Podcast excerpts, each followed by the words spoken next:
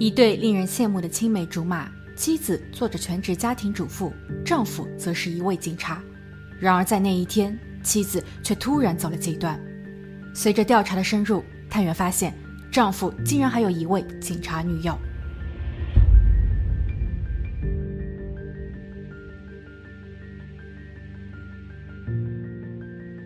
好大家好，我是鬼灵异。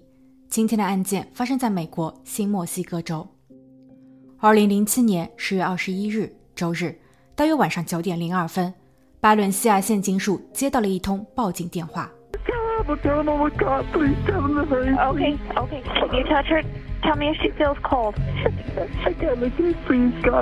报案人名叫李维，二十六岁。他发现与自己同岁的妻子特拉倒在了卧室中。几分钟后，探员亚伦抵达现场，他看见特拉向右侧卧在床上。子弹穿透了他的口腔，床单的部分位置已经染红，但卧室中没有任何争斗的痕迹，墙面及各处也都非常干净。特拉的床头柜上放着一张纸条，纸条上写着“对不起，李维”。而在床底下，探员还找到了他的日记本。此时的李维坐在厨房的餐桌旁，他看上去有些心烦意乱。李维告诉探员，自己与妻子特拉的感情不和，这是公开的秘密。他们其实已经分居有一段时间了，但考虑到家中还有两个孩子，所以他们经常会演戏，假装住在一起，也曾未办理过离婚手续。而这一个周末，孩子们去到祖父家玩，所以李维也就住回到了新女友的家。案发前一天，周六，特拉给李维打了多通电话，李维很反感，没有接听，但特拉还是不断的拨打着，李维不得已只能关闭了手机。案发当日，李维打开手机后，发现有一百七十六通来自于特拉的未接来电，还有一条特拉发送过来的短信，内容为“我非常害怕我会伤害自己”。李维回拨了电话，但特拉没有接听。到了晚上，李维开始有些担心，他向女友解释了一番，然后他独自一人赶回了家中，结果就看到了这样的场景。当探员亚伦想要询问更多细节时，他发现。有一辆警车正缓缓地驶入案发现场。经询问，原来这一辆警车是总部阿尔伯克基警局派来的。李维是那里的警员，所以当总部得到消息说李维的妻子遭遇不幸后，他的同事们都非常的担心他。总部来的警员询问了一下调查进展，探员亚伦表示，暂时不排除是特拉自我了结的可能性。总部的警员随后进入到现场，环视了一周后。带走了李维和案发所用的工具。探员亚伦本想阻止，但总部警员表示，作案工具是警局下发给每一位警员的武器，所以总部必须亲自介入调查。亚伦只能作罢。二十二日凌晨三点，勘察完现场的亚伦去到了特拉的父母家，他想进一步了解一下特拉。特拉的父母在听到噩耗后悲痛欲绝。特拉的父亲说道：“他们家一共有三个孩子。”特拉是老二，也是唯一的女儿。她安静内向，高中时在公交车上邂逅了李维，彼此一见钟情。特拉在十六岁那年就怀上了李维的女儿，李维当时也非常开心。两个人在双方父母的支持下完成了学业，并在二零零零年完婚。之后，他们移居到了弗吉尼亚。李维在海岸警卫队找了一份工作，特拉则全职在家照料所有人的生活。一年后，两个人又迎来了小儿子。几年过后，一家四口又搬回到了家乡巴伦西亚县。李维应聘到了总部警局的岗位，特拉则开始筹划开办一家属于自己的美发店。但这一计划却再也无法实现了。父亲要求探员封锁现场，因为他不相信女儿会轻生。特拉是一个好妈妈，她不会丢下自己的两个孩子走上不归路。而且，特拉还跟自己约定。下周二一起去跑几家美发店，他想要尽快实现自己的梦想。特拉的母亲也补充道：“特拉很坚强，她承受了太多的不公，但最终还是都坚持下来了。她绝对不会轻易放弃余生。”探员亚伦询问：“那么是否有怀疑的对象？”两位长辈同时说出了他的名字：李维。十月二十三日，案发两周后。法医出具了特拉的身体检测报告，初步判断特拉是自我了结。他将工具含入了口中，然后扣动了扳机，而且特拉的日记中也充满了悲观消极的词汇，例如“我想要消失”，背叛对于我来说太痛苦，想要放弃。在特拉去世的四个月前，他在日记中写道：“天太黑了，我不能再这样活了。”这是一种暗示吗？但当探员亚伦翻阅案发现场的照片时，却发现了两个疑点：一个是在床单上有一条像是被擦拭过的红色印记。其位置是特拉的手所够不到的地方，它的出现可能意味着特拉在后期被人挪动过。第二个疑点是在作案的工具上，根据工具上被喷溅的污迹，可以判断使用者是左撇子，但特拉却是习惯用右手做事情的。其次，工具的弹匣是弹出状态，弹匣中还有一发未使用的子弹。如果是特拉自己动的手，他又怎么可能在动手后卸下弹匣呢？理论上，他在动手的瞬间就已经失去意识，所以这一关键证物肯定也被人为动过。抱着这些疑问，亚伦找到了犯罪实验室做进一步分析。二零零七年十一月，法医将特拉的离世原因更正为待定，这是一个非常罕见且带有极强信号的举动。如果特拉是被动结束生命的，作案人是否就是特拉父母所指的其丈夫李维呢？通过调查李维的社交圈和新女友，亚伦发现李维的情妇多达数十位，他的风流事迹一直是圈内人茶余饭后的谈资。李维的身边从不缺女人，而且他近期所交往的女友也是一名警官，叫黛布拉，他也在总部警局上班。他为李维作证说，在特拉出事的那个周末，李维一直和他在一起，李维有不在场证明。另外，从黛布拉处。亚伦还得到了另一个门料，那就是李维的妻子特拉也有一段微妙的婚外情。他与一位叫尼克的警员有一腿，尼克有家室，他的妻子还是特拉的高中闺蜜，所以特拉是在玩火，并且直到特拉出事时，尼克仍与他保持着暧昧不清、藕断丝连的关系。那么问题来了，在这场多角恋中，谁才是先动手的那个人呢？在特拉离世的三个月后。探员亚伦排除了尼克和其妻子的嫌疑，因为没有证据显示他们中的任何一人与特拉的离世有关，所以亚伦还是把调查的重心放回到了李维的身上。特拉的母亲回忆道：“特拉在遭遇不测前，曾告诉母亲说，她怀疑丈夫李威卷入了一场保险欺诈案。李威曾报告说，他的车在自家的停车位上被盗了，但特拉发现事实并非如此。”所以说，如果特拉举报了李威，那么李威不但工作不保、信誉受损，甚至还会面临牢狱之灾。所以这就形成了一个可能的动机：李维为了自保，选择让特拉永远闭嘴。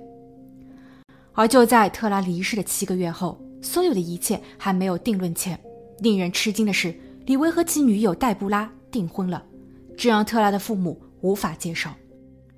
二零零八年夏天。在探员亚伦的帮助下，特拉的父母对李维及其工作地阿尔伯克基警局提起了民事诉讼。庭审中，控方抱怨警局的不作为。阿尔伯克基警局在案发后立刻带走了关键证物，但却一直没有披露调查报告。对于嫌疑人李维，也只是停止查办，并没有进行实质的问询，所以不得不让人猜疑警局就是帮凶。对此，警局否认了所有的指控，他们表示。带走证物合理合法，案发地巴伦西亚警署也是默许的。而根据现在所有的证据来看，李维所触犯的法规仅仅在于违规将警用工具留置在家中。李维对此的解释是，因为前一段时间家中的车子被盗了，所以他担心劫匪会入室抢劫。为了保证妻子和孩子们的安全，所以李维才将工具留置在家中，用于家访。事实上，控方也没有更多的证据可以证明李维用工具伤害了特拉。当控方质问为何李维在案发前一日忽略了特拉一百七十六通电话时，李维拒绝回答。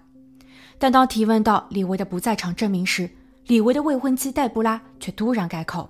她称李维在特拉出事的那个周末确实是与自己在一起，不过是从周六夜间开始，一直到周日晚上李维回家。至于周六白天李维在干什么，他具体是什么时间抵达他家的，黛布拉并不知情。那一天晚上，当李维进屋时，他已经睡着了。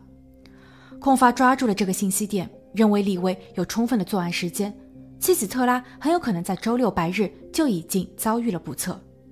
但是这场民事诉讼因为没有实质的证据，控辩双方僵持不下，所以一直没有结果。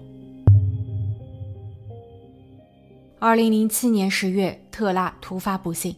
二零零八年夏季，特拉的父母发起了诉讼，但直到二零一零年夏季，案件依旧停滞不前。探员亚伦接到上级通知，他被调离了特拉案的调查组，特拉案被搁置。除非有新的证据出现。